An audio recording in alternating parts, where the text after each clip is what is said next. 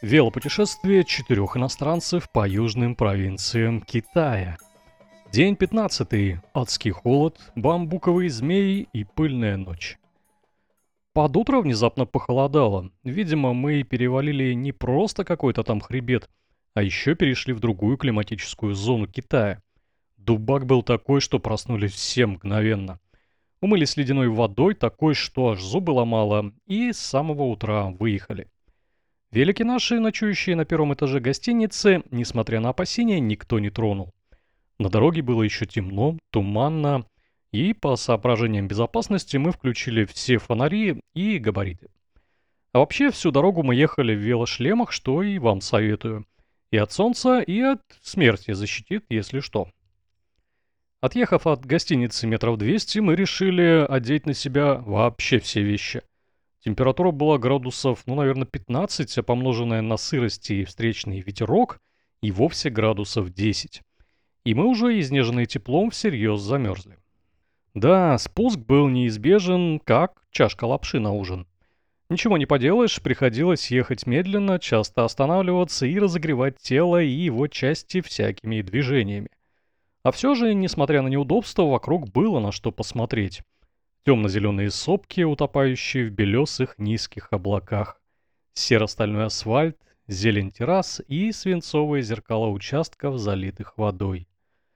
По ощущению, вот-вот должен был пойти дождь, но в этих местах он и не собирался. И правда, вот такая вот хреновая весна. Все в Китае не как у нас. На самом деле ничегошеньки не теплело, и солнце, похоже, взяло выходной а дорога хитро измывалась над нами, притворяясь, что она ровная или идет в подъем. А на самом деле спуск продолжался, и если подъем был достаточно короткий, то спуск затянулся неимоверно. Вот и деревушка. В той, в которой мы ночевали, все еще спали. А в этой народ уже завтракал, и мы тоже решили пожевать. Первонаперво нам попался мелкий ресторанчик, где был только кипяток, и работала потрясающе красивая китаянка, да еще и в одежде как бизнесвумен. Может быть, это была родня хозяев из города, но силы сфотографировать не было. Попив кто чаю, кто кофе, мы проехали еще дальше и метров через 50 нашли лапшичную. Решено, завтракаем здесь. Алкоголь в таких случаях действует странно. От него не весело, не жарко, скорее он помогает осознать, что все не так плохо – и, конечно, сгладить микростресс, вызванный внешним раздражением. В частности, этим дискомфортом от холода. Ну а на велосипеде пить э, вообще гиблое дело, потому что все выветривается через полчаса. Ладно, пожевали лапши и хорошо. Едется вроде легче, виды открываются потрясающие. И вновь наша команда, я и Андрей, вырываемся вперед. Смотрим окрестности, пытаемся отвлечься от этого дубака. Вторая половина группы тоже замерзла, да и кто бы не замерз в такую погоду. Решили, что надо будет побыстрее устроить обед и вообще аккуратно двигаться, чтобы чего себе не отморозить, а то и не заболеть. На дороге с одной стороны было видно сопки, с другой обрыв, но спуск никак не хотел кончаться. Я все чаще останавливался. От холода было уже физически больно. Вот даже греются у костра крестьяне, но мы как-то не остановились, гордые, ага. Тем не менее, на 5 градусов стало теплее, но появилась другая проблема. Дорога внезапно резко ухудшилась, и мы решили, что все, приехали. То, о чем мы всегда думали, что в Китае идеальные дороги, ну сколько мы их уже проехали, здесь не бывает ремонта и какого-то бездорожья, но нет. 10 километров была ужасная дорога, колдобины, развалины, следы ремонта и никакого движения на ней абсолютно. Видимо, это был объездной участок. Наконец мы приехали в довольно крупный поселок с нормальной дорогой и заметили очень много людей в национальной одежде. Ну а также здесь есть супермаркет. Купили воды и легкой еды. Смотреть в городке было особо нечего и останавливаться надолго смысла тоже не было. Так что поехали дальше. Окружающее пространство менялось просто на глазах, и спуск почти подошел к концу.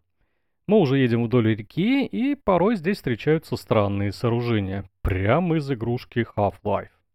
Очередной страшный бетоновоз заставляет нас передохнуть в кустах. Ну и эти кусты на сей раз оказываются бамбуковыми придорожными зарослями. Для кого-то это экзотика, для кого обычный забор с тремя буквами. Местные жители долго не могли понять, что это мы фотографируем и снимаем на видео их местные обычные кусты. Но посмотрю я на них, когда они увидят огромную березовую рощу.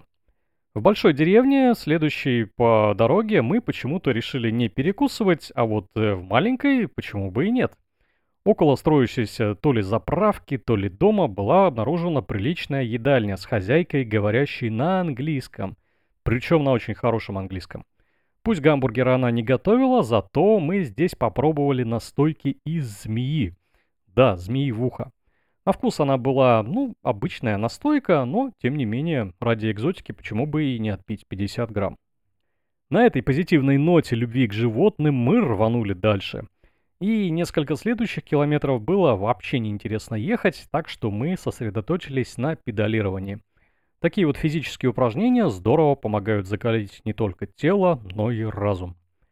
Дорога, как и говорили местные, была дальше, мягко говоря, очень плоха. Гравийка, ямки, лужи, колдобины. Я еще раз порадовался своему титановому велику. Этот сплав очень здорово гасит вибрации, так что руки и попу я себе не отбил. Тем временем под вечер наконец начало теплеть. Как известно, чем ближе к экватору, тем быстрее происходит смена дня и ночи. Так вот и здесь, не успели мы оглянуться, как стало сумрачно, а потом и вовсе темно. Мы опять включили фонари и аккуратно ехали по обочине потому что машин здесь было очень много, и большинство из них были тяжелые и быстрые. Я почему-то рванул вперед и не мог остановиться, хотел доехать быстрее до финиша. Ну вот, приехали и осталось заселиться, но город что-то не хотел нас э, селить ни в один отель, хотя гостиниц здесь было море. В конце концов удалось попасть в один из приличных и недешевых отельчиков с весьма милыми девушками на ресепшене. Номер нам достался аж с интернетом, но было не до него. За этот день мы проехали более сотни километров, да еще по ужасной дороге и при жуткой холодине. Все, сегодня спать, спать, спать.